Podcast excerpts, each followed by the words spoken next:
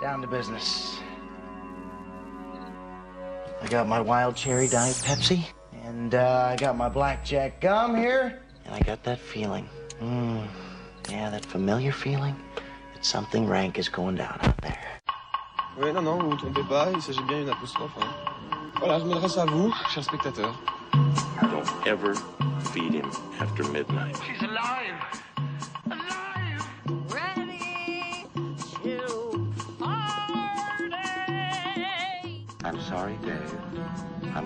I can't do that. I'm a man? Well, nobody's perfect. Qu'est-ce que c'est C'est pas quoi faire. Les acteurs sont à l'aise dans leur personnage, l'équipe est bien soudée, les problèmes personnels ne comptent plus, le cinéma règne. Vers l'infini En dehors d'un créneau unique d'une heure euh, sur une radio bénévole, l'équipe d'Extérieur Nuit n'a rien à perdre, alors elle joue son va-tout. Ce soir, nos chroniqueurs s'engagent en première ligne derrière Napoléon et devant la caméra de Ridley Scott.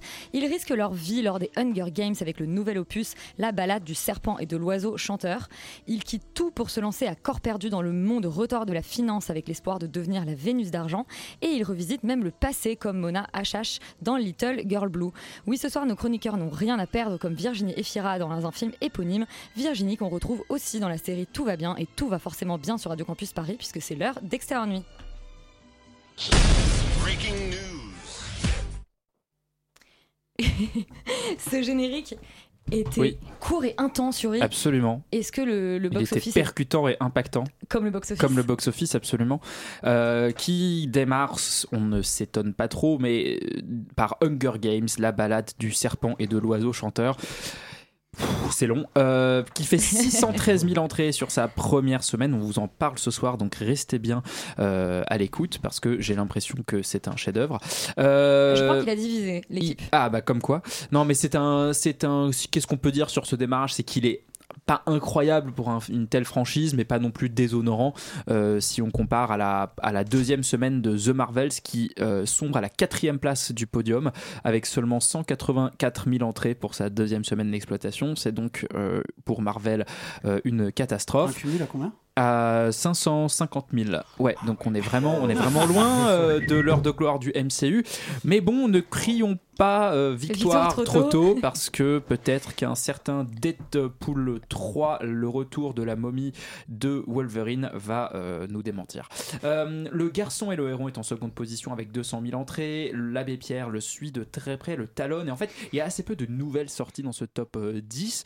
Euh, notons que Sound of Freedom, le film d'action complotiste sur des enfants enlevés, a fait 64 000 entrées, ce qui est trop, mais si on le compare à un film comparable qui est Vaincre ou mourir, qui lui avait fait je crois 150 000 entrées dans sa première semaine, on peut peut-être se rassurer que finalement, finalement les gens ne sont pas encore trop lobotomisés euh, par les théories du complot. Pas beaucoup de nouvelles têtes dans ce box-office, mais les nouvelles têtes, c'est Laurent qui nous en parle avec le 14h de Paris, les films qui sont sortis aujourd'hui. Euh, eh ben écoute, ça commence vraiment sans surprise par euh, Napoléon, le dernier film de Ridley Scott, qui fait un très gros démarrage quand même avec 3076 entrées pour 34 copies, dans une grosse moyenne, donc une grosse moyenne euh, par copie de 90. Et c'est ça la France. Euh, et c'est ça la France. On est là pour notre empereur, oui, pourquoi pas après tout. Euh, enfin, en deuxième table, il y a euh, Rien à perdre dont on vous parle aujourd'hui, qui fait quand même un beau démarrage. euh, 803 entrées pour 17 copies, donc une moyenne de 47. C'est le dernier film avec Virginie Efira, si je dis pas de bêtises. Tout à fait. Donc les gens sont venus voir Virginie Efira. Encore une fois, personne n'est surpris. Et Petite, sur-. Petite surprise quand même. À la troisième place, Mars Express, euh, le premier film de Jérémy Perrin qu'on avait vu dans euh, euh, The Last Man notamment. Et Crisis Young, Et Crisis Young qu'on avait un peu détesté, même si euh, l'animation était quand même plutôt honnête, euh, qui fait 371 entrées pour seulement 10 copies, donc une assez grosse moyenne de 37. On aura peut-être Euh, l'occasion de parler la semaine prochaine. Je- J'espère qu'on va en parler la semaine prochaine parce que ça a l'air euh, intrigant. Euh, J'ai envie enfin de vous parler, euh, je vais faire deux films même. Deux film- perdants de la semaine? Un film qui s'appelle Capellito fait son cinéma, juste parce qu'il s'appelle Capellito et je trouve ça trop mignon, euh, qui fait que 13 entrées pour une copie, donc une moyenne de 13, ça va être un petit film pour enfants tout choupi avec un champignon. C'est pas si mal, 13 Euh, en champignons. Et enfin, le vrai perdant de la semaine qui s'appelle Journal d'Amérique, euh, Journal d'Amérique qui ne se vend pas comme les vrais journaux dans la vraie vie, qui fait 7 entrées pour une copie, donc une moyenne de 7, euh, qui est, oui, donc un film, voilà, une espèce de documentaire arty sur les États-Unis d'Amérique. Et malheureusement, on parlera pas du perdant de la semaine. En revanche, on parle du grand vainqueur, le leader de ce 14 heures de Paris.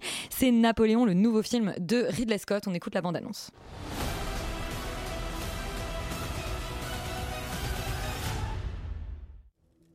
Votre Majesté, nous sommes découverts. Bien.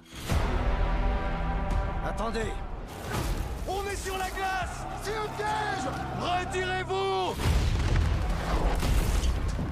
Bon, finalement, on, on rend euh, à la France ce qui est à la France, puisque la bande-annonce, visiblement, de ce Napoléon est en VF.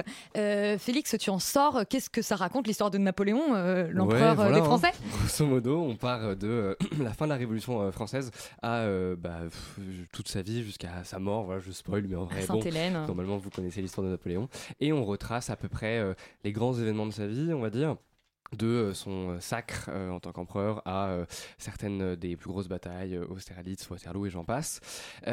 C'est du coup réalisé par Ridley Scott qui nous avait pondu le dernier duel et House of Gucci très récemment. C'est du coup Joaquin Phoenix en Napoléon, Vanessa Kirby en Joséphine et le film en fait prend le parti pris de d'essayer de s'articuler autour justement de cette relation amoureuse euh, plus que euh, justement euh, tout le reste. Et en fait c'est là un peu le problème c'est que pff, ça déjà c'est extrêmement bancal. C'est à dire qu'à la fois ils essayent de nous faire croire que c'est l'angle du film mais en même temps on sent bien aussi une vraie volonté de faire un peu un film Wikipédia où on va mettre un peu tout l'espèce de fan service parce qu'il y a des passages obligés.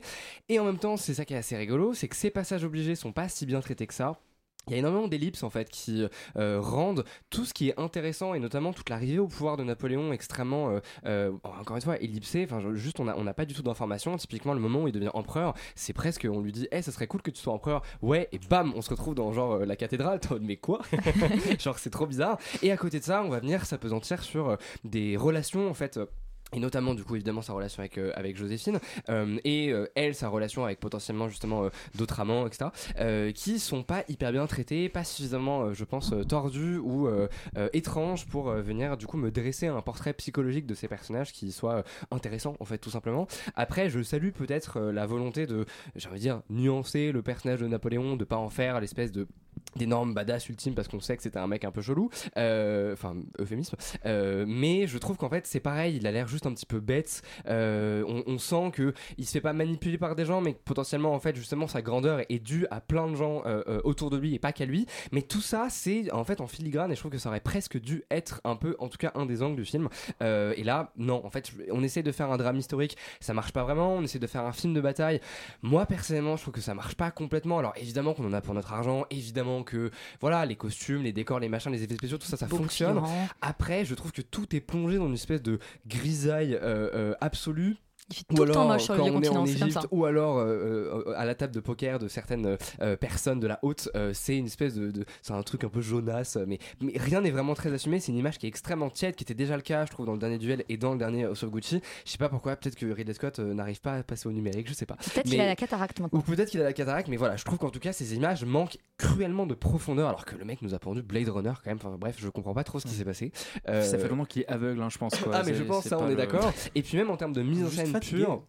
Peut-être, je pense qu'il s'en fout en fait, qu'il est en mode moi j'ai envie de filmer ce drame et qui réfléchit plus du tout à euh, comment le filmer. C'est dommage parce que c'était quand même un très grand metteur en scène qui savait mettre en avant les choses. Et là, même les scènes de bataille, indépendamment, enfin en dehors de, la bataille d'Austerlitz, qui est quand même, j'avoue, assez sympa parce que t'as assez niveaux de sous la glace, sur la glace, machin. En fait, en dehors de ça, je trouve que c'est, ça reste tout aussi brouillon et c'est juste, on t'en met plein la vue euh, euh, à l'écran, mais on sait pas vraiment le filmer pour en tout cas te faire vraiment ressentir, je sais pas, des vrais moments d'héroïsme ou de, violence. Ou voilà, moi je trouve que c'est le- le même le même flou en fait quelque part que dans le dernier duel où je trouvais voilà déjà que les batailles étaient euh, étaient pas hyper réussies. Oui. Mais c'est le scénariste euh, en fait je- de House of Gucci et de Tout l'argent du monde et ce sont deux de ses pires films euh, Tout à fait. récemment. Donc il y a une espèce de je sais pas de, volon- de, de volonté de travailler avec euh, David Scarpa qui euh, est très étonnante parce que c'est un mec qui dans ses scénarios en tout cas n'arrive jamais à trouver le ton juste. C'était le problème des deux précédents films. Ouais, qui étaient- contrairement au dernier duel. qui était cluné, voilà, contrairement au dernier duel qui était écrit par Ben Affleck, Matt Damon et une scénariste féminine dont j'oublie malheureusement le Eh nom. bah, bravo, Yuri. Eh bah oui, je sais. C'est ça, mais Sexisme. Exactement, je trouve qu'il y a des, des- enfin, c'est quand même le scénario euh, majoritairement qui pêche, même si euh, voilà, moi je, je je suis pas complètement euh, sûr de la maîtrise de Ridley Scott sur euh, tout le reste, mais euh, et puis juste des passages qui sont hyper ridicules. Enfin, commencer par la Révolution française en te mettant du Edith Piaf, c'est prison quoi, c'est pas normal de faire ça. Euh, c'est vraiment hyper cringe et un truc débile, mais c'est pour ça que et- et je trouve que la bande-annonce en fait est peut-être un peu plus claire que le film, mais que tout le monde parle anglais dans ce film, c'est super compliqué aussi parce qu'ils ont tous les mêmes accents, ils essayent pas quelque part vraiment différencier un peu les armées. Et moi qui suis pas du tout expert euh, en, la, enfin de, de, la, de la période et justement des différents euh, empires, on va dire, qui s'affrontaient, il y a des moments où je savais pas si c'était des Prussiens, si c'était des Autrichiens, si c'était des Français, des Anglais. J'étais un peu paumé et je savais pas trop justement qui euh, étaient ces gens. Et donc voilà. Et après, j'ai l'impression que le film essaye de finir sur une espèce de bilan extrêmement catastrophique de vous avez vu cet homme qui a tué en fait tous ces gens pendant son pendant son, son, son espèce de, de règne. Mais en fait c'est pareil. Ça c'est pas vraiment montré. Enfin c'est c'est ext- extrêmement tiède. Tout comme l'espèce d'attachement des armées justement à cette espèce de de de de, de, de gars figure, qui- ouais. de figure. Donc bref rien n'est vraiment bien montré dans le film. Donc je trouve que ça n'a pas trop d'intérêt. En plus c'est très long. Donc j'ai pas ressenti grand chose je suis très voilà beaucoup de distance par rapport à ce film Laurent, toi, tu es un peu notre expert historique de la période. Euh, ce Napoléon, t'as plus convaincu que Félix ou non? Non, en fait, euh, en tant que. C'est-à-dire que même en tant que nerd de la période, je. je- En tant qu'empereur d'extérieur. En tant qu'empereur d'extérieur empereur des extérieurs nuisants. Enfin bref, je sais pas, j'essaie de trouver un truc. Euh, non, en fait, le problème, c'est que je, je- je trouve le film raté. Euh, je trouve pas ça si catastrophique. C'est-à-dire que il y a, je pense aussi toute une frange de gens qui allaient voir le film en se disant que ça allait être, euh, ça allait être un énorme scandale et que ça allait être complètement regardable. C'est pas vrai. Il y a quand même des passages qui sont assez bons. C'est très classique. C'est pas très intéressant. Il y, a, a quelques moments quand même un peu cringe, mais dans l'ensemble, il y a aussi des bons moments qui contrebalancent le truc. Euh, c'est un film qui est honnête, mais qui est pas très intéressant, qui est pas à la hauteur du personnage, qui est surtout en fait, je trouve pas euh, un peu raté parce que je me demande si la tâche n'est pas impossible, en tout cas. Enfin, réussir à, à- à faire un, un portrait psychologique digne de ce nom, de ce personnage-là, euh, sur un film de deux heures et demie, euh, même si euh, Yuri m'a soufflé dans mon oreillette qu'il y avait une version de 4 heures qui est en préparation. Director's pour, euh, Cut qui pour, débarque sur Apple TV. sur Apple TV. Peut-être qu'on en aura un petit peu plus à manger sur qui il est et comment il fonctionne, mais j'ai peur qu'en fait à la fois ce soit trop parce que 4 heures pour un film c'est quand même un peu un peu terrible et à la fois pas assez.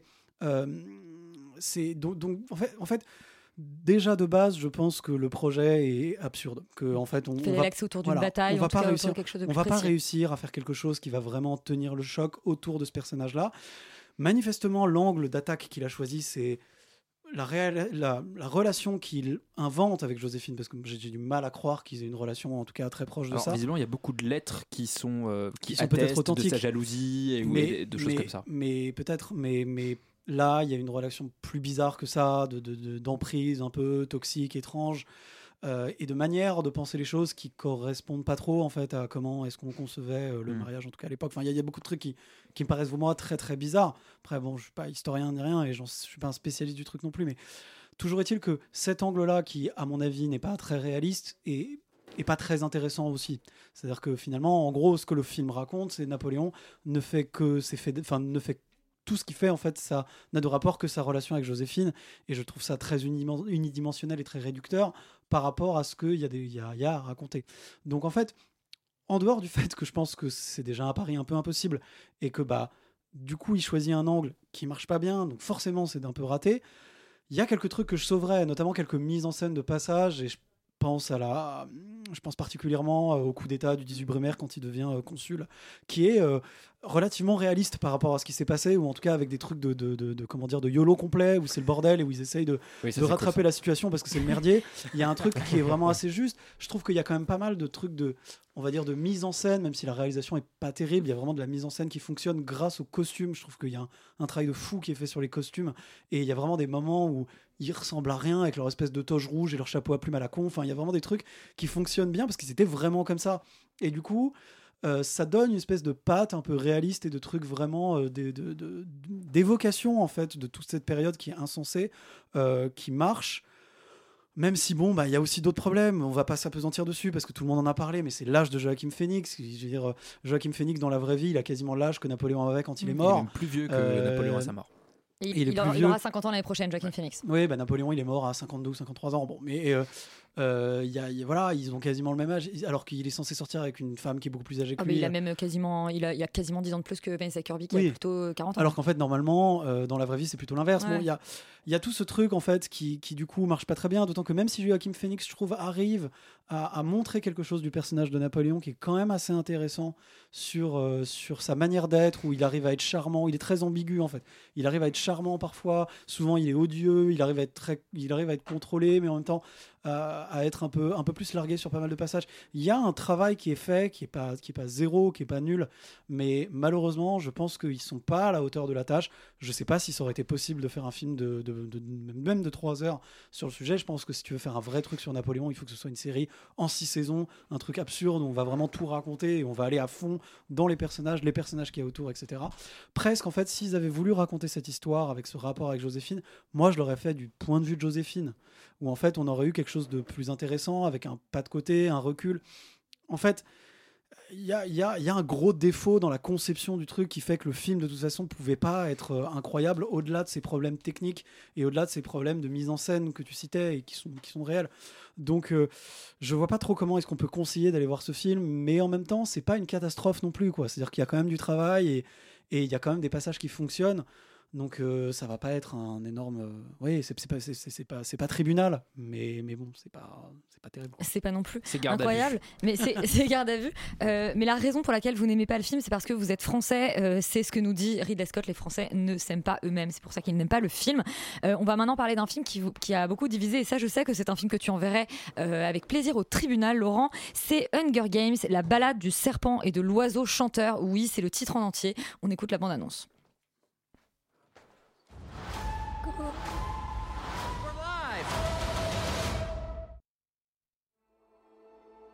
Mr. Snow, after everything you've seen out there in the world,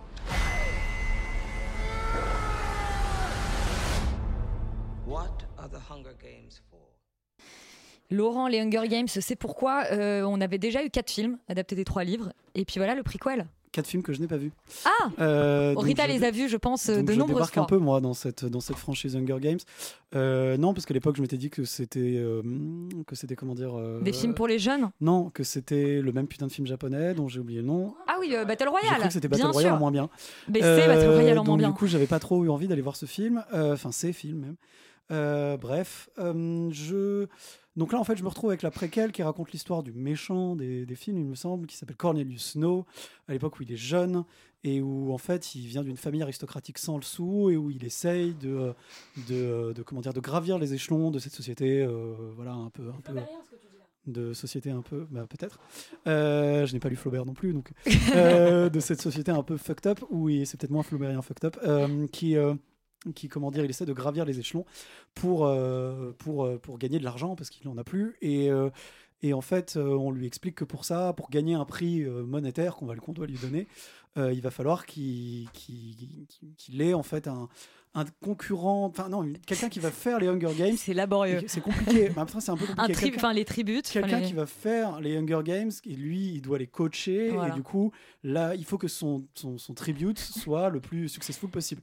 Euh, voilà, je m'en suis dépêtré. Euh, Et son tribut, du coup, c'est une jeune fille. T'as rien compris c'est une jeune fille qui chante. Écoute, si t'as pas vu Hunger Games, euh, voilà, c'est genre Hunger Games, mais en fait, tu suis pas la meuf qui va faire le Hunger Games, tu suis le gars qui le coach et en gros qui doit s'en sortir. Voilà. j'ai compris. Voilà. Euh, sauf qu'il y a des gens qui coachent. Enfin bon, bref, je vais pas parler des incohérences de l'univers qui est un peu un peu faiblard, mais euh, je, moi j'ai été un peu, j'ai trouvé ça d'un intérêt. euh, Enfin, infinitésimal, c'est-à-dire zéro, quoi, globalement. Euh, c'est un blockbuster euh, lambda euh, de base.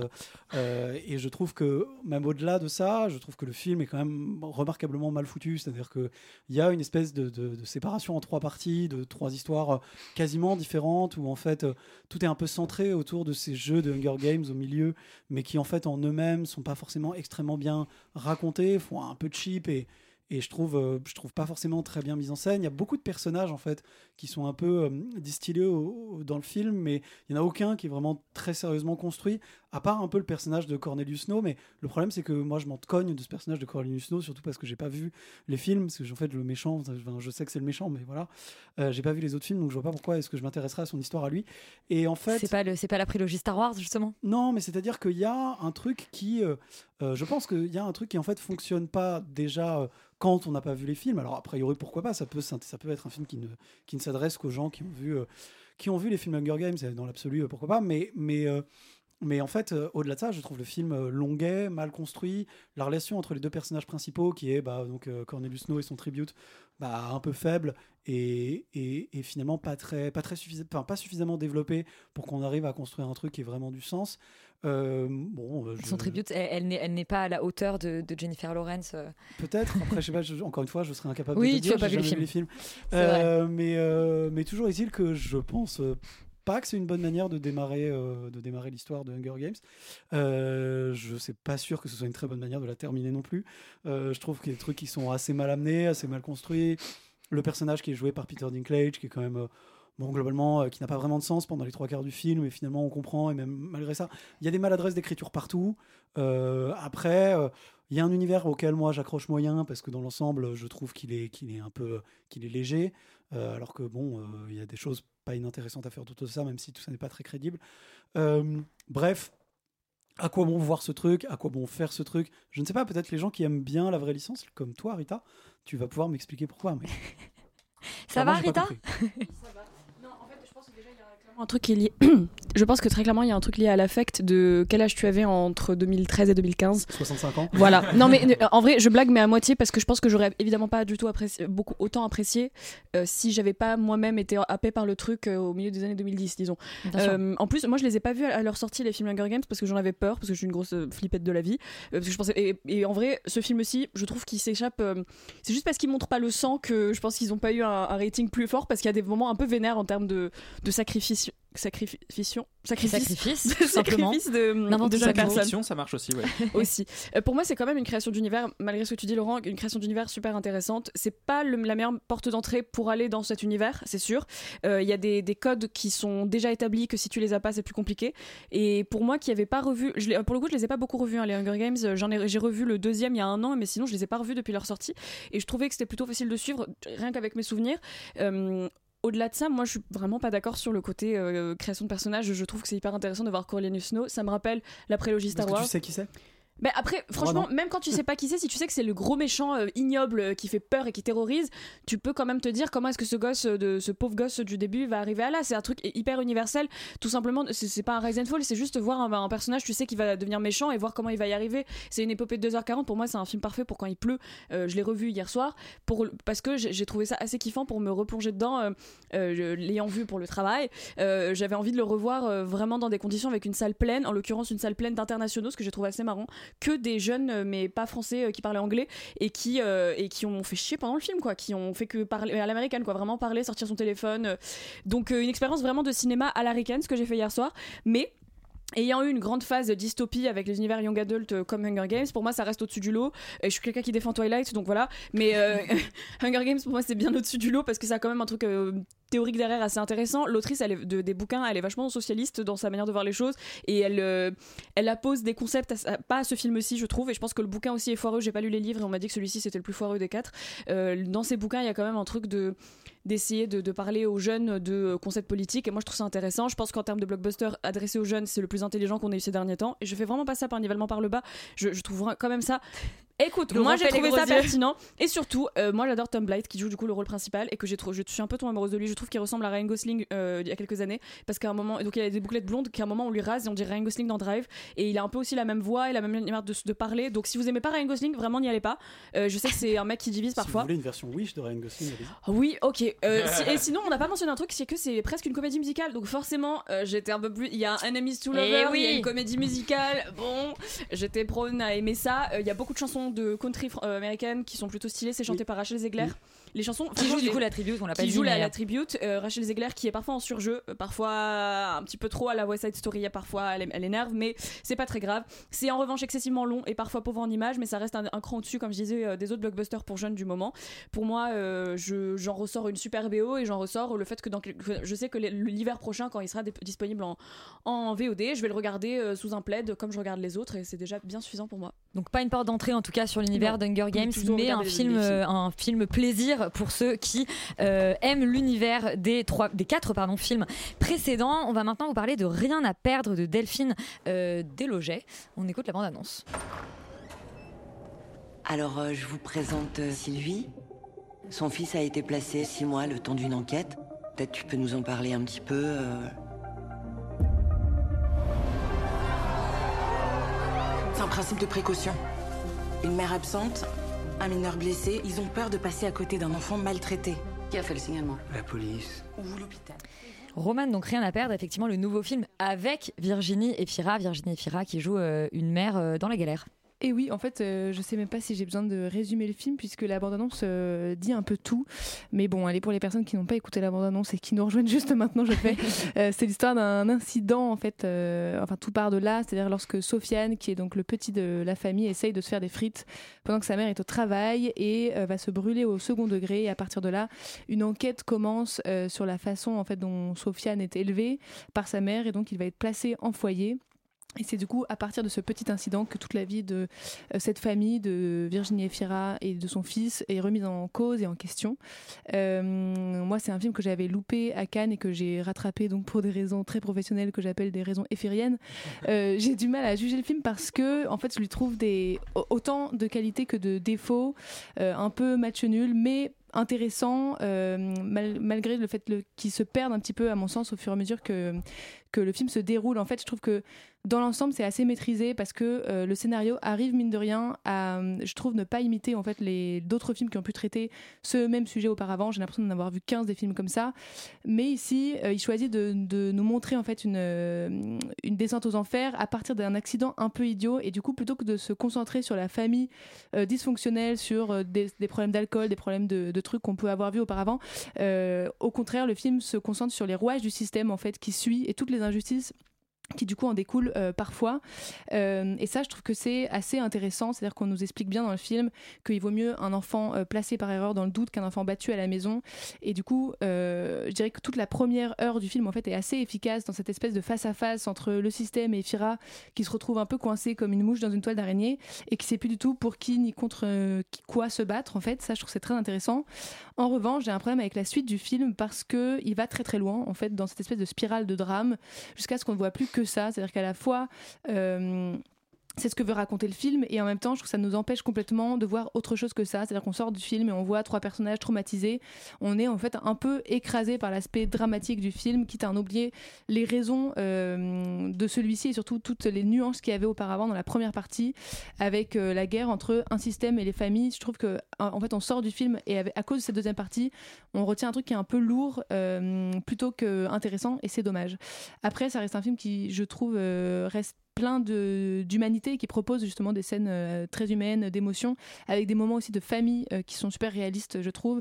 D'ailleurs, Delphine Deloger euh, vient du documentaire, donc Ouais, je ne sais pas si c'est un rapport avec cette espèce de, de- de réalisme et de réalité qu'elle dépeint. Et son premier long métrage de fiction. Oui, c'est ça. Elle a fait des courts métrages de fiction, mais c'est le premier euh, long fiction. Et moi, j'aime particulièrement aussi toute l'intrigue qu'il y a autour de- des frères de la mère entre Mathieu Demy et Arié Voltaire. Je sais pas comment on dit son nom de famille, désolé. Voltarté. C'est pas moi qui vais t'aider là-dessus. mais très par, ailleurs.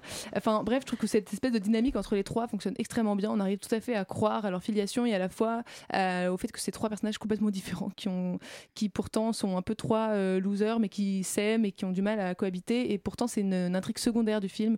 Et ça, je trouve ça extrêmement bien réussi.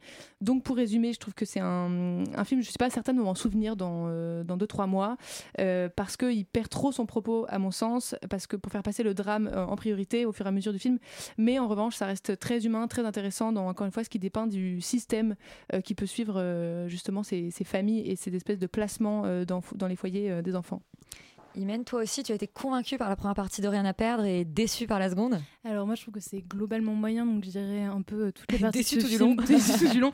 Pour le coup donc c'est un peu ce que tu disais c'est que moi je l'ai vu en mai donc en fait il y a quelque chose où le souvenir est assez vif mais c'est plutôt le souvenir du sentiment qui enfin duquel j'étais traversée qui était vraiment de l'ennui et un peu la déception aussi. Enfin je trouve que c'est un film en fait où c'est difficile au final de lui reprocher grand chose parce que c'est un film d'un élève moyen je mettrais un 12 sur 20 et du coup c'est un peu un truc où c'est pas tout à fait mauvais mais c'est pas vraiment très bien et du coup Peut on regarde peut mieux faire mais c'est vraiment ça. C'est vraiment peut mieux faire. Donc il y a des belles tentatives mais en fait ça ne donne pas grand-chose. Euh, ce qui fait que, euh, en effet, il y avait moi la curiosité bah, de voir comment est-ce qu'on allait traiter euh, cette arène-là, puisque comme tu l'as dit, en fait, j'ai l'impression qu'on a découvert que les enfants étaient placés en foyer en 2017, et du coup, depuis, on a à peu près 5 films par an Effectivement. qui traitent de cette thématique-là.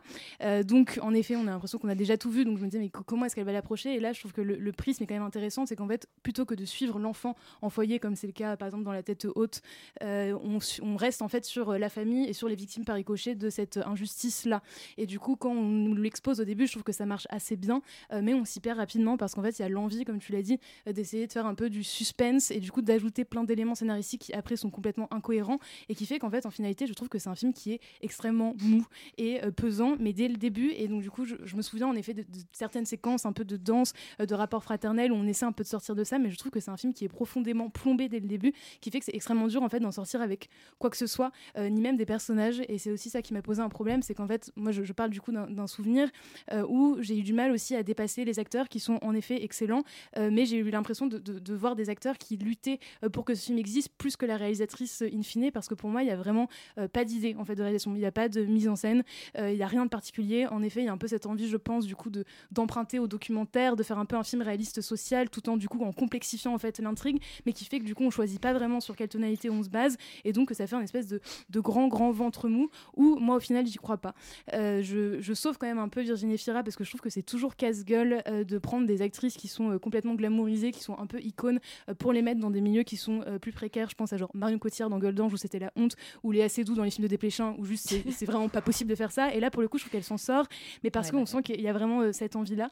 Mais en globalité je trouve que c'est un film qui est, ouais, en effet, juste profondément moyen, qui, qui tente des choses, mais qui pour moi bah, ne fonctionne pas, à part justement le personnage d'India R dont toi t'as pas parlé et qui moi est celui qui m'a le plus marqué parce que elle, elle est prise à contre-emploi total. Et du coup je trouve que c'est intéressant même juste en termes de, de, de prisme de jeu en fait de, de voir cette femme qui elle incarne justement, elle euh, incarne l'assistante sociale en fait. Et qui du coup c'est ça je trouve euh, l'ambivalence mais qui est réelle en fait. C'est que ces gens sont dans leur bon droit et c'est comme tu l'as dit euh, ils, ont enfin en soi ils ont pas le choix et ils partent euh, juste de, mini prismes comme ça et qui font que bah, nous en fait on est plongé dans les deux regards. Donc forcément il y a aussi un peu le côté euh, enfin personnellement je suis assez sensible au truc autour de autour de la ZE et du coup je trouve qu'il y a quand même un peu ce côté de la méchante assistante sociale et la pauvre Virginie Fira qui rend un truc un peu manichéen où au final je trouve que ça reste pas vraiment véridique en fait ni vraiment intéressant. Bref en globalité je trouve que c'est un film qui est relativement moyen. Après euh, juste pour Virginie Fira je pense qu'on peut on peut y aller parce que ça reste une bonne prestation mais mais ça mérite pas du tout je trouve les critiques euh, qu'il a actuellement.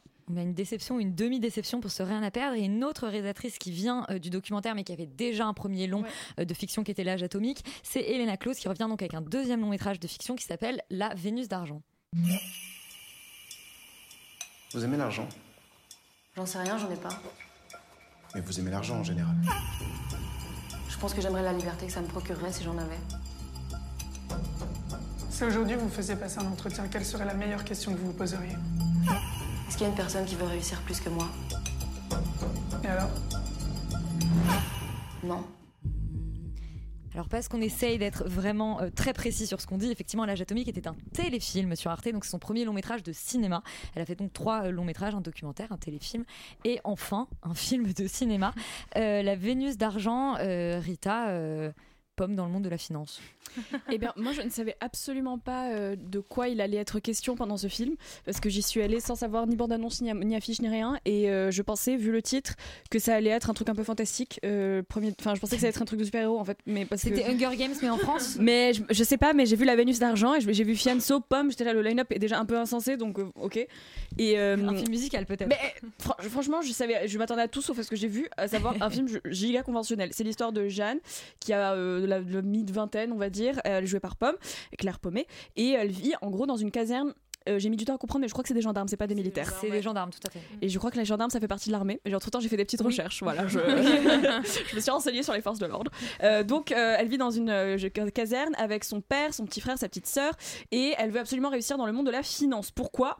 On ne sait pas, on ne saura jamais. Elle veut absolument être dans la finance, la finance hardcore, la finance euh, finance bros, euh, les mecs un peu relous que tu sens qu'ils ont un petit peu agressé sexuellement des gens sur le côté. Donc, c'est un peu particulier. Elle veut faire ça et elle tombe dans l'univers de euh, Fi- Sofiane. Sofia Fianso, euh, du, Sofiane du- Zermani. Zermani, merci.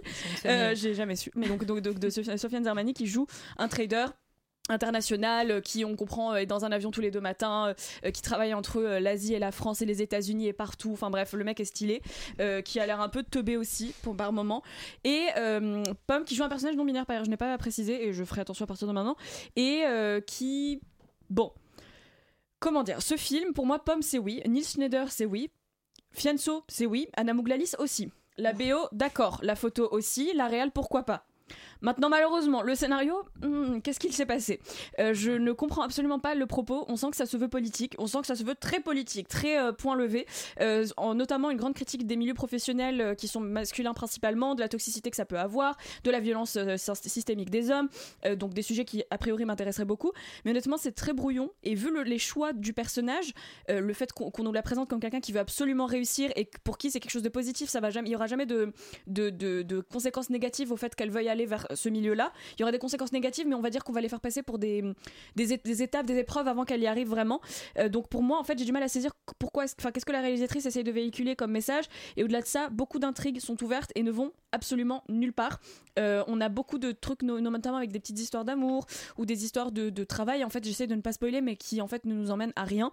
Et les dialogues sont tellement kitsch parfois, notamment quand on est dans l'arène financière, comme tout milieu où les termes sont un peu incompréhensibles aux non-initiés. Et ben en fait, on a des phrases alambiquées pour globalement nous faire comprendre que c'est compliqué son métier, cherchez pas à comprendre. Moi, ça m'énerve. Je trouve ça hyper paresseux comme manière d'écrire parce que juste d'avoir Pomme qui nous regarde et qui dit et là dans le trading de finance de machin de bidule, je vais cliquer sur le truc et ensuite j'ai fait ça et t'as tous les personnages qui font Oh, waouh So smart Et donc euh, moi j'avoue que hum, ça me perd tout de suite en fait parce que j'ai l'impression qu'on prend pour une idiote et je, je pense que c'est possible d'expliquer euh, beaucoup plus intelligemment que ça euh, le, le métier de la Oui, finance. Surtout c'est pas un métier si intelligent que ça, hein. faut, faut qu'on arrête de mentir. Ils gagnent beaucoup d'argent pour pas grand chose. Bref.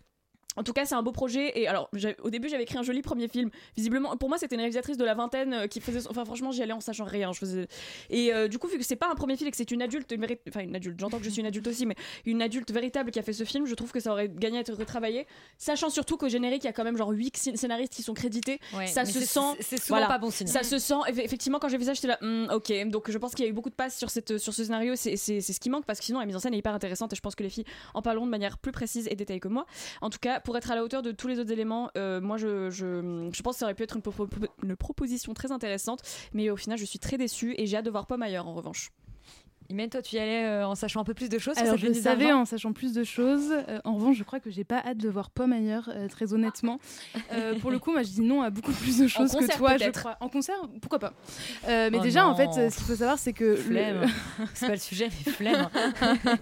Le film, enfin déjà pour moi, un des gros problèmes du film dans ce choix en fait de prendre Claire Paumé en premier rôle, c'est qu'il s'ouvre sur des champs et en fait la voix de Pomme est complètement identifiable et donc du coup pour moi tu peux pas vouloir nous faire croire à cette comédienne et à ce rôle en nous mettant une voix complètement identifiable de Pomme. Donc c'est vrai que moi je, n'y ai pas cru un instant et le fait qu'en soi elle soit aussi peu écrite et aussi peu incarnée, ça fait qu'en fait juste ça ne fonctionne pas. Euh, pour moi le gros gros gros problème de ce c'est comme tu l'as dit, c'est le scénario, mais c'est aussi le choix des acteurs parce qu'en effet en fait ce sont des acteurs qui sont excellents indépendamment, sauf que là, moi, je vois la, la- la réalisatrice derrière sa caméra qui se masturbe sur leur beauté et qui ne leur donne aucune autre indication en fait que le fait d'être magnétique devant une caméra. Et en fait, je, je vois juste Fianso qui est très beau. Enfin, en fait, les seuls commentaires moi, que j'ai eu dans ma tête, c'est me dire ah, il est beau, Nintendo quand même. Ah, mais Sofiane, putain, ses pectoraux, il est vraiment beau. Anna Mouglalis, qu'est-ce qu'elle est belle. Pomme, qu'est-ce qu'elle est belle. Parce que moi, sinon, rien d'autre offrait que ça. Donc en fait, si je voulais juste Ouais. voir la beauté des acteurs qu'on connaît, je regarderais des photos dans des filles Chanel et j'irais pas au cinéma pour regarder ça. Et donc ça, c'est vraiment le gros problème, c'est qu'en fait, on sent qu'elle ne les a pas dirigés. Et donc pour les acteurs qui savent jouer, euh, ni plus ni moins, euh, ça passe assez mal, mais ça passe encore. Pour Claire Paumé, qui n'est pas comédienne, je trouve que du coup, ça vient cristalliser en fait tout le côté casse-gueule de ce scénario et de à quel point c'est mal écrit et les dialogues sont juste affreux parce qu'en fait, elle ne joue pas. Du coup, elle déclame juste des textes. Euh, T'as parlé de cette non-binarité. En fait, je trouve que c'est le gros gros problème de film aussi. C'est qu'on sent qu'elle, elle a plein de questionnements, qu'elle veut essayer de faire plein de choses, euh, tout en étant un peu subtile. Et à la fois, ça fonctionne pas du tout parce qu'on comprend pas où est-ce que ça va. Et notamment cette non-binarité, on a une phrase textuellement qui est dans la bande-annonce, donc on sent qu'ils ont quand même voulu la mettre en avant et se dire c'est aussi le propos de notre film, alors qu'en fait c'est complètement abandonné, qui est euh, je suis neutre comme les chiffres, euh, 7 et 8, tu te demandes pas si c'est assigné féminin. Elle te dit vraiment ça comme ça, on te le c'est dans la bande-annonce, ça m'a fait cringer au dernier degré. En fait, on n'en reparle plus. C'est ça aussi le problème, c'est que du coup, je, Et, je- et il je- lui répond c'est ta génération woke. Oui, c'est la génération woke. Je t'interromps, mais il lui dit euh, c'est- les bandes, les bandes, c'est parce que t'es lesbienne et c'est la- et en fait c'est un moment où il y a rien avant. Et il dit ça et c'est moi j'ai beaucoup rigolé. En fait, ce film est absurde. C'est pareil, il y a quand même un moment où elle arrive et Fianso de nulle part qui lui dit Mais du coup, tu penses que les homosexuels, c'est euh, lié à la génétique ou c'est lié à la société? Et t'es genre, ça n'a aucun sens, on ne revient jamais dessus. Et en fait, c'est des petites choses comme ça où je me dis Mais je sens qu'elle. Elle...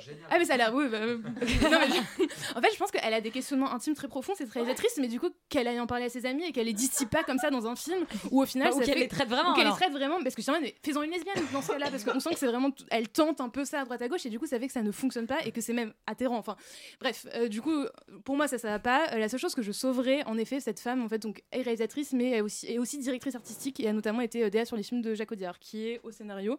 Euh, la seule chose que je sauve, donc, c'est bah, cette DA, en fait, globale, parce que pour moi, cette femme a réussi quand même à créer une ambiance, à créer quelque chose, en fait, dans l'air planant qui, malgré tout, malgré que tout le reste est profondément casse-gueule, fait qu'on tient quand même dans un truc purement plastique et visuel, puisque euh, les plans sont maîtrisés, la colorimétrie est très belle. Je trouve qu'elle a vraiment réussi à palper une espèce d'atmosphère, notamment avec cette arène de caserne, même si, euh, je tiens à préciser, c'est filmé à Rouen, donc euh, le Rouen-Paris en scooter, et à un moment donné, il faut arrêter de se foutre de la gueule du monde aussi.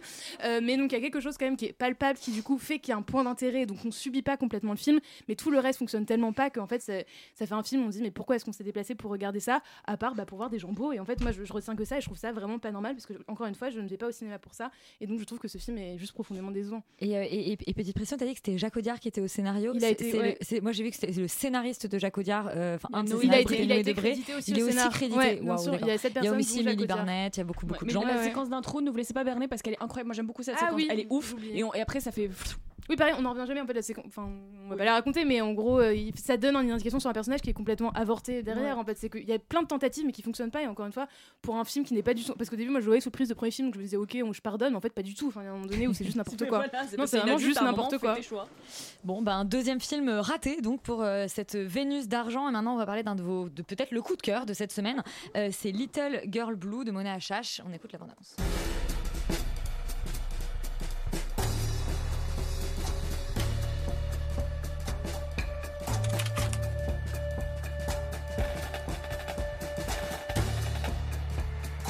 C'était les années 50, on se poussait toutes pour être à côté de Camus. J'ai connu Genet qui a Imen, donc euh, Little Girl Blue, euh, on va peut-être euh, déjà expliquer le dispositif du film qui est assez particulier. C'est un dispositif qui est extrêmement particulier. C'est un film qui est réalisé par Mona Achache qui se donne comme pari de demander à Marion Cotillard en fait d'interpréter d'interpréter sa, sa mère qui est décédée, qui s'est pendue à l'âge de 63 ans. Et en fait, Mona Achache retrouve une valise et avec énormément d'archives, autant des photographies que énormément de textes, mais aussi beaucoup beaucoup d'enregistrements. Et du coup, décide en fait de, retracer un peu quel a été le, parcours de sa mère et de raconter en fait toute cette vie complètement absurde euh, dans les années. Enfin, c'est aussi un, voyage un peu dans le temps, euh, dans euh, l'époque parisienne euh, intellectuelle des années 50, 60, euh, 70. Euh, donc c'est un procédé qui est assez complexe parce qu'en fait c'est 100% du studio qui est complètement assumé mais qui est absolument euh, sublimé. Et donc il y a euh, bah, ce choix d'avoir seulement Marion Cotillard et Mona Achache qui sont en discussion. Et donc ça s'ouvre sur euh, l'arrivée euh, de Marion Cotillard avec euh, bah, tous les artifices qui font qu'elle est Marion Cotillard avec euh, la casquette, le grand manteau et qui se retrouve à se dénuder pour euh, s'emparer en fait des vêtements et des attributs euh, de Carole Achache. Exactement, donc mettre la perruque, euh, mettre euh, des, des lentilles marron et ça va jusqu'au parfum et ça fait qu'en fait on, s- on- on voit en fait ces transformations et du coup je trouve qu'en ça aussi le film est brillant, c'est qu'au-delà en fait de, de la simple envie de rendre hommage à cette mère, d'archiver ce bout de vie, c'est aussi juste tout un processus de création énorme qui nous est complètement offert de par bah, l'interprétation aussi de Marion Cotillard qui est honnêtement est absolument euh, phénoménal et du coup rend le, film sublime. Euh, moi je trouve que c'est un très grand film parce que je le vois vraiment comme un cadeau euh, d'une générosité absolument folle et je me enfin, je trouve qu'il y a quelque chose où quand on va le voir au cinéma on se sent vraiment privilégié juste d'avoir accès à ça et de s'être dit bah, cette fille du coup elle a eu la générosité d'en faire un film et de nous permettre de, le voir en fait ni plus ni moins. La générosité elle se situe autant dans tout le dans tout le dispositif artistique qui est absolument extraordinaire que que dans, euh, dans tout le dispositif euh, artistique qui est fou, mais que dans juste la démarche et ce que ça raconte. Puisque ça raconte en fait ces années 70 et tous les abus qu'il y a pu avoir en fait pendant ces années-là dont on n'a pas connaissance. Euh, moi, c'est des années qui sont extrêmement importantes pour moi parce que c'est des années que j'ai complètement fantasmées, que j'ai complètement rom- romantisées aussi, de par ce qu'on nous offre en fait en termes de cinéma. Et du coup, de, le voir en fait comme ça, de voir les pendants et notamment, on s'y attend pas. Je sais pas si c'est mis dans la bande-annonce, mais c'est un film qui est le procès de Jean Genet, ni plus ni moins. Et du coup, ça, ça, ça fait part en fait de tous les abus, de toute la violence qu'il y a eu euh, pendant, cette époque-là, qui est, euh, qui est absolument folle, qui est d'une violence inouïe. Et en fait, c'est malgré tout un film profondément lumineux et profondément brillant et je trouve que c'est ça en fait la grande la grande force de, Mona H.H. euh, dans ce film c'est qu'elle a réussi de s'emparer de cette histoire de sa mère euh, qui a vécu mille violences qui s'est retrouvée aussi c'est aussi sur une trajectoire sociale puisque en fait sa mère était la fille euh, de la d'une des directrices littéraires de Gallimard donc c'était vraiment les dîners dans l'appartement bah, avec Jean Genet comme j'ai dit avec François Sagan avec, avec Violette Leduc avec Marguerite Duras donc c'est vraiment toute cette époque toute cette époque là mais qui au final s'est retrouvée à être travailleuse du sexe à New York avec pas d'argent et qui lorsqu'elle voulait s'acheter de l'héroïne vendait les manuscrits de Genet Ouais, cette espèce de grand écart c'est espèce- ouais, cette espèce de grand écart en fait de vie euh, qui est euh, complètement dingue et qui est absolument qui est absolument brillant. Et encore une fois en fait bah, le procédé c'est euh, bah, à la fois du coup ce, ce côté studio ce côté enfermement mais c'est aussi le fait qu'on utilise en fait les enregistrements euh, de Carole Achache. Et du coup Cotillard joue très rarement euh, de sa vraie voix. En fait ça a été tout un travail de, de playback de mimétisme euh, où elle se retrouve du coup à devoir euh, bah, redire les mots enfin on entend la voix de Carole Achache qui est interprétée par Cotillard et ça rend un truc qui est sublime. Et on voit tout- aussi tous les moments où en fait c'est tous les moments où c'est difficile euh, Mona a fait le choix de laisser tous les moments où bah, Cotillard n'y arrive pas et dit putain mais c'est trop dur ton truc Euh, les moments où elle s'endort tellement elle est fatiguée parce que le processus est complètement euh, complètement dur et barré du coup je trouve que c'est en ça c'est vraiment un énorme film en fait et qui euh, mêle bah, à la fois de l'humour et à la fois surtout une quête pour Mona H.H. d'essayer de comprendre cette mère et qui pose vraiment la question de bah, comment est-ce qu'on fait pour vivre quand on a une mère qui est quand même un monument aussi une grand-mère qui a été aussi un monument euh, et donc toute cette espèce de filiation euh, en fait euh, de- voilà de retracer encore une fois bah, l'histoire l'histoire familiale d'essayer de la comprendre euh, de comment on fait lien je trouve ça absolument absolument brillant j'ai jamais vu d'autres films de Mona j'ai regardé un peu les pitchs ça a l'air absolument horrible je sais pas du tout ce qui s'est passé Ah, moi j'ai vu les gazelles et j'en ai un souvenir particulièrement Ouais, non, je, je comprends pas très bien quel, a été ce point et comment elle en est arrivée là, mais en tout cas, c'est un film qui a été fait dans une économie, c'est un film qui a été fait avec le cœur, et du coup, pour moi, c'est un film qui est vraiment à voir, à voir juste pour ça, quoi. Et bah comme quoi, il faut pas condamner les réalisatrices. Non, euh, trop bah, tôt vraiment pas, il quand faut se laisser surprendre, ouais. Finalement, Euh, et ben on vous recommande absolument donc d'aller découvrir ce Little euh, Girl Blue qui est donc euh, à la fois une fiction et un, un documentaire, en tout cas un, un parti pris artistique assez euh, assez osé. Et on va maintenant vous parler de la seule série de la semaine, c'est Tout va bien, euh, créée par Camille de Castelnau. Vous êtes en colère et angoissé. Comment réagissent vos parents? Mon père, euh, il est dans son monde. J'ai l'impression que mort, je peux de nouveau être utile. Ma mère. euh, Ah, ma sœur. Elle est gourou, ma mère. Eh oui, être heureux, ça s'apprend. Le pire, c'est que ça fait 35 ans que les gens achètent ses livres, l'adorent. Pas vous? Non. Je suis là pour ma fille, mais rien du tout un bobo. On va décorer la chambre de greffe pour que l'environnement soit un peu plus familier. Tu vois l'ennemi Oui. Tu vas le battre, hein? Tout va bien se passer. Ça va bien se passer, tu sais. Ça va bien se passer, tu vas voir. Maman dit que tout va bien se passer. Bon bah tout va bien se passer, Mais bien euh, sûr. Yuri. Tout va bien, c'est le titre euh, de la nouvelle série euh, Disney créée par Camille de Castelnau. Et moi qui pensais que tu t'inquiétais de comment j'allais, en fait, pas du tout. Je vais venir à toi, mais atten- attention, hein, tout de suite, cette espèce de petit égocentrisme qui pointe. Euh, donc Camille de Castelnau, qu'on connaissait notamment pour sa participation au euh, Bureau des légendes. Et donc Yuri, euh, comment ça va aujourd'hui? Eh ben, merci de demander, Elisabeth. Ça va pas trop mal. Euh, non, parce que je suis content. J'ai attendu toute une émission pour euh, parler de quelque chose que j'ai vu cette semaine. J'ai Non pas mais été, plein, plein j'ai toi. pas été très assidu. Voilà, t'as pas été très assidu, on t'a pas, on t'a pas Euh, puni. Mais non, non, mais je, je, je prends sur moi, je prends sur moi, je prends aussi sur moi pour essayer d'éviter de parler de la série parce que euh, je ne l'ai pas Vu, grandement. J'ai- je l'ai pas vu non plus. Non, Moi c'est non vrai. plus, bah, si tu veux, on peut- non, alors c'est c'est quoi? C'est l'histoire de d'une famille qui est touchée par un événement tragique, à savoir le cancer, la leucémie. Euh, d'une enfant. Euh, alors euh, c'est le point de départ puisqu'il s'agit de greffer de la moelle épinière à, cette, à cet enfant et, et on va voir comment autour de, cette, de cet événement tragique qui va les bouleverser, la famille va plus ou moins... C'est la famille au sens un peu large, effectivement. Oui, alors là, les parents, tantes, la tante, enfin Virginie. Fira qui est le personnage principal de la série joue la tante de cette de cette petite fille, Sarah Giraudot joue sa mère, Nicole Garcia joue sa grand-mère et le bref coq et joue le grand-père, ouais, hein, les frères Schneider jouent l'oncle. un des un des un des un des je sais, je sais pas combien ils sont d'ailleurs dans la famille Schneider. Bah, ils, étaient, ils, étaient, ils sont 5, mais il y en a un Ouais. qui est décédé, donc 4. Bon, eh bien, euh, c'est un des, un des quatre Schneider qui est dans la, dans, dans la série. C'est une. euh, Vassili, comment je crois. C'est. Alyosha. Alyosha, Oh là là. peut les mettre dans Vassili, une boîte avec les frères euh, Kircher. Et ensuite voir lequel Ils sont- ressort à la Ils sont fin. que deux, les frères Kircher, mais, mais je veux bien un combat à mort entre eux, en tout cas. Mais euh, et, et en fait, euh, comment dire? La série est réalisée par Eric Rochant, qui était déjà aux manettes du Bureau des légendes, euh, par Xavier Legrand, qui est le- quand même le réalisateur de Jusqu'à la garde, et Audrey Estrugo. et Audrey Estrugo. Moi, je me demande un peu ce que Et- ces et- gens-là sont allés faire dans cette série, parce que bon, c'est pas déshonorant. On va pas, on va pas critiquer le truc juste pour dire que c'est nul. Mais bon, ça reste quand même un peu anecdotique dans le sens où effectivement, la série, en tout cas pendant une grosse partie, se refuse de faire du cancer de cet enfant un enjeu dramatique euh, au sens euh, strict du terme. Et c'est très intéressant de se dire, mais en fait, le cancer, ça va, c'est pas le sujet. Euh, ça va pas être Alabama Monroe où on va voir des enfants dont, les, dont, dont- les cheveux tombent, et etc., etc. Ça va pas être un truc larmoyant mélo.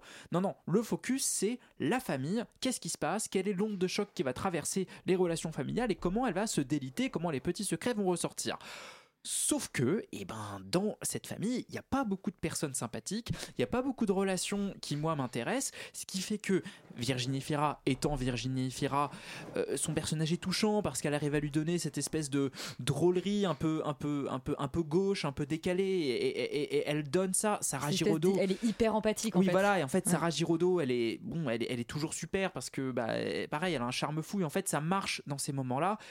Ça ne marche pas quand c'est Nicole Garcia, quoi, qui malheureusement. Enfin, elle est bon. Je vais pas être très, méch- je vais pas être méchant avec Nicole Garcia, mais elle arrive plus vraiment à jouer. Et, euh, et je pense que il y a un. C'est giga méchant. Non, mais je pense, non, mais sincèrement, je pense que. C'est de pas dire pourquoi qui est poli. Non, mais je pense qu'elle est, elle est sincèrement pas là. Enfin, c'est-à-dire qu'elle est pas là pour jouer. Et du, du coup, elle est là parce que c'est Nicole Garcia. Et, et, euh, et bon, c'est cool, mais son personnage n'a aucun intérêt. Bah, qui, est, Euh, qui est pourtant le personnage, parce que ça, ça, on l'a pas dit, qui est quand même une, une espèce de, je sais pas, c'est une sorte de coach de vie une ou en tout coach cas de, de, vie voilà. qui écrit des bouquins sur comment Sur aller le fait mieux. d'aller bien. Son éditeur est Et, euh, et on, et on Mais la suit- philosophie, tout va tout le temps bien, Oui, vient, voilà, vient de ce personnage et, mais, et voilà. mais bon, et mais du coup, le film est à la fois pas assez dur, pas assez dur, on va dire, sur le côté dramatique euh, pour me faire pleurer et pour être euh, profond ému, pas profondément ému par ce qui est quand même euh, le truc le plus abject qui puisse arriver, c'est-à-dire le cancer d'un enfant. Et en même temps, il n'est pas assez cynique, mordant, marrant pour en faire vraiment une satire sur la famille. C'est-à-dire que je trouve qu'en fait, un point de départ euh, comme ça, de dire, ben, en fait, c'est le cancer d'un enfant, c'est ce que tu peux t'imaginer de plus horrible, de plus, de plus tragique, de plus dramatique, et c'est techniquement ce qui va souder la famille. Et puis en fait, non, il va y avoir des coucheries à droite, à gauche, ils vont se mettre des couteaux dans le nez, etc. En fait, t'aurais mixé ça avec un truc à la succession, je pense qu'on aurait eu une grande série. Et le problème, c'est qu'on reste dans un truc très Disney, tout le monde est très gentil, euh, machin, machine elle va coucher à droite à gauche, machin il couche à droite à gauche aussi, puis finalement tout le monde est un peu dans le déni, personne ne veut voir la maladie en face, et du coup c'est un peu, euh, c'est un peu comme ça. Voilà, je ne sais pas trop comment euh, comment dire autre chose c'est juste une c'est juste voilà une espèce de drame familial haussmanien euh, qui se passe dans des grands intérieurs euh, suréclairés qui malheureusement moi m'a Tout le monde est professeur à la fac, moi, tout le monde est professeur à la fac et, et avec des, des choix vraiment d'histoire euh, parallèles. C'est à dire que vraiment moi je me tends- je- j'en ai rien à foutre de l'histoire de Sarah Giraudot et de, et de, et de son amant. J'en ai rien à foutre de, de Nicole Garcia et de son, de son éditeur mitouisé. Euh, j'en ai rien à foutre globalement de, de la plupart des, des intrigues secondaires ce qui, ce qui fait qu'à un moment je passais les scènes avec les personnages qui m'intéressaient pas. Parce que je savais que de toute façon ça allait bon voilà on, a- on allait passer à la suivante. Et dès qu'il y avait Virginie Fira je reprenais le visionnage de la série. Mais au bout d'un moment en fait euh, euh, qui couche avec qui enfin enfin je vais plus voir les films d'Olivier Assayas pour ça c'est que pas, pas, pas pour ça qu'on est obligé de me- de, de, de- de m'en refaire une, une série quoi c'est un peu dommage Il fait pas partie des quatre réalisateurs, on avait oublié Cathy Vernet. Ah il n'y a oui. pas Olivia Sayas. Euh, Imen, toi aussi, tu as vu ce, ce Tout va bien. Est-ce que ça va, Imen? Oui, tout va bien, merci. Euh, non, en soi, euh, pff, moyen face à la série, enfin, je, trouve, en fait, je suis à 100% d'accord avec toi, c'est que pour le coup, euh, je regarde très peu de séries françaises, du coup, je savais pas vraiment pas par quel regard euh, faire face à cette série, parce que je sais pas ce qui se fait en fait dans le panorama actuel, ce qui se fait produire par euh, Disney+, par Netflix, du coup, je me suis dit, ok, une série avec Virginie Fira, allons-y, mais je savais pas trop à quoi m'attendre, et en fait, juste pour moi, ça fonctionne pas parce que c'est pas ce que j'attends d'une série, en fait. Ça répond à aucune attente dans le sens ça aurait pu être un film mais ça aurait pu Ouais. être un film et un film intéressant parce qu'en fait cette histoire en effet intéressante ouais. et qui est pas non plus enfin moi j'ai pas vu 1500 histoires de bah, malades et surtout des victimes par ricochet. Et du fait de choisir euh, les différents personnages de la famille je trouve ça intéressant.